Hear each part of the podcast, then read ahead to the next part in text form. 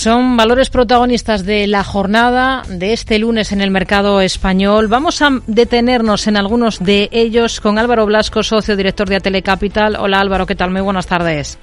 Muy buenas tardes. Bueno, hoy tenemos una jornada de descensos generalizados en toda Europa, de caídas para el IBEX del 0,73% ahora mismo. Está por debajo de esa cota de los 9.200 puntos el selectivo. Hoy tenemos referencias macro en Europa, por ejemplo, datos de ventas minoristas y de confianza en la eurozona. ¿Con qué se queda de esta jornada? Bueno, yo creo que después del mes de enero que hemos vivido con esas cortísimas altas en todos los mercados y en el español eh, por supuesto, ha sido uno de los más fuertes, ¿no? Pues yo creo que es normal que veamos eh, ciertas eh, tomas de, resultados por parte de accionistas. Yo creo que también esto es un poco pues la, estela de esos datos de empleo que vimos en Estados Unidos, que al final, aunque solo deberían afectar a ese país, pues afectan a las, a las economías en general, ¿no? Y ese fuerte nivel de empleo que hemos visto, pues eh, hace dudar nuevamente en el sentido de que la Reserva Federal Americana pues puede tener más margen eh, para subir tipos eh, de lo que hasta ahora estamos calculando, que es que lleguen a ese 5 o 5,25% hmm. para partir de ahí darse un tiempo y ver cómo evoluciona la economía real.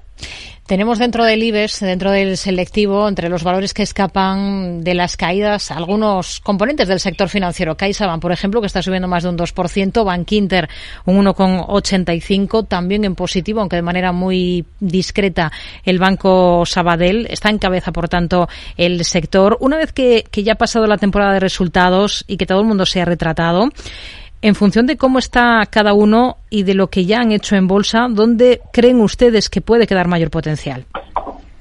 Bueno, nosotros, eh, eh, a pesar de lo que hemos visto subir al sector financiero, con subidas espectaculares en algunos valores, eh, como por ejemplo Santander, y digo Santander por el volumen de la de la compañía y la fuerte revalorización de más del 20% que ha tenido en el mes de enero, yo creo que el sector financiero sigue teniendo atractivo.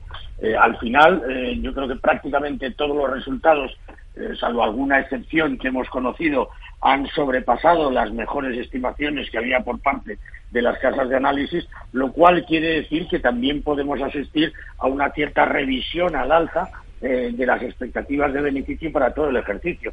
O sea que yo pienso que el sector financiero eh, sigue siendo muy atractivo eh, para el resto del año. Tenemos castigo en Fluidra. ¿Qué visión tienen ahora para el fabricante de piscinas? Se deja un 3,80% casi ahora. Pues sí, la verdad es que tiene una jornada muy, muy difícil. yo creo que al final mm, lo que no tenemos todavía claro es qué tipo de actividad económica vamos a tener o qué fuerza va a tener la actividad económica en los próximos trimestres. Seguimos pensando si estamos o no en una eh, práctica recesión en los próximos trimestres, eh, que aunque sea suave, eh, pues no deja de ser recesión y puede tener una incidencia importante en la actividad de Fluidra y que quizás sea eso lo que hace que se haya multiplicado las ventas en el día de hoy. Y para ArcelorMittal, ¿cómo ven las cosas? Esta semana presenta resultados. Hoy está liderando las caídas dentro del IBEX.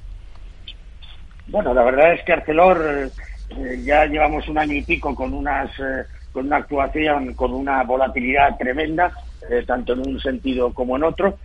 nosotros pensamos que la actividad económica mundial puede crecer, mm, puede estar por encima de las estimaciones que hemos oído de los grandes eh, de los grandes protagonistas mundiales, Fondo Monetario Internacional, etcétera, ¿no? Eh, y eso sobre todo por esa reapertura de China eh, que esperemos que no sea en falso y que y que va a ser, digamos, pues un detonante para mejorar la actividad económica. Con esa expectativa, en principio, y unos costes de energía, pues moderados, creemos que la actuación de la compañía en el año puede ser bastante positiva. Hmm. ¿Qué espera de, de los resultados de Logista en un par de días? Pues la verdad es que no sabemos muy bien lo que vamos a escuchar, pero nosotros creemos eh, que vamos a tener unas cifras muy positivas por parte de la compañía. Eh, yo creo que además eh, nos podrá quizás dar una visión de cómo puede ser la actividad en este ejercicio, que creemos que va a ir creciendo de forma significativa a medida que la compañía también pues aumente los sectores de actividad en los cuales se puede mover, ¿no? por lo tanto, yo creo que vamos a tener buenas noticias para la compañía y que es un valor a tener en cuenta a la hora de constituir una cartera. Hmm. En el punto de mira tenemos a AENA, se publica que se abre, la compañía abre la puerta a dar entrada a socios en los aeropuertos que controla en Brasil. Pros y contras de estar ahora mismo en el gestor aeroportuario, en AENA. Bueno, yo creo que en pro tiene que estamos viendo una actividad eh, muy fuerte, un crecimiento de su actividad muy fuerte desde hace varios trimestres y que creemos eh, que se va a mantener a lo largo de este ejercicio. Eh, yo creo que esta idea de, esa apertura a tener socios, aunque sean minoritarios, en los aeropuertos de Brasil u otras inversiones que está acometiendo tienen todo el sentido del mundo, dadas las fuertes cifras a las que tiene que hacer frente. O sea que yo creo que es positivo y creo que la compañía lo va a hacer eh, muy bien también en este ejercicio. Hmm. Otro de los valores que tenemos en el punto de mira esta jornada es eh, Colonial, está entre los más castigados, casi un 2% de descenso. ¿En qué momento está la compañía a su juicio? Bueno, yo creo que dentro del sector, para mí, Colonial es una de las grandes apuestas que se pueden hacer eh, por el tipo de activos que tiene y la alta calidad que tienen los mismos, ¿no? Sigue habiendo una infravaloración en, en, libros, digamos, de las eh, de las propiedades que tiene. Eh, por lo tanto, creemos eh, que puede aguantar, digamos, unos momentos que pudieran venir algo complicados en cuanto a precios, aunque no creemos que, dada la situación del noventa y tantos por ciento de esos inmuebles, se vaya a producir una bajada en la valoración de los mismos. Y por otro lado, pues yo creo que tiene contratos muy sólidos, o sea que yo creo que Colonial tendría que aguantar muy bien un ejercicio como el 2023 que estamos viviendo.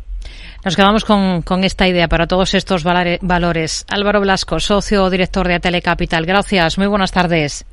Muy buenas tardes.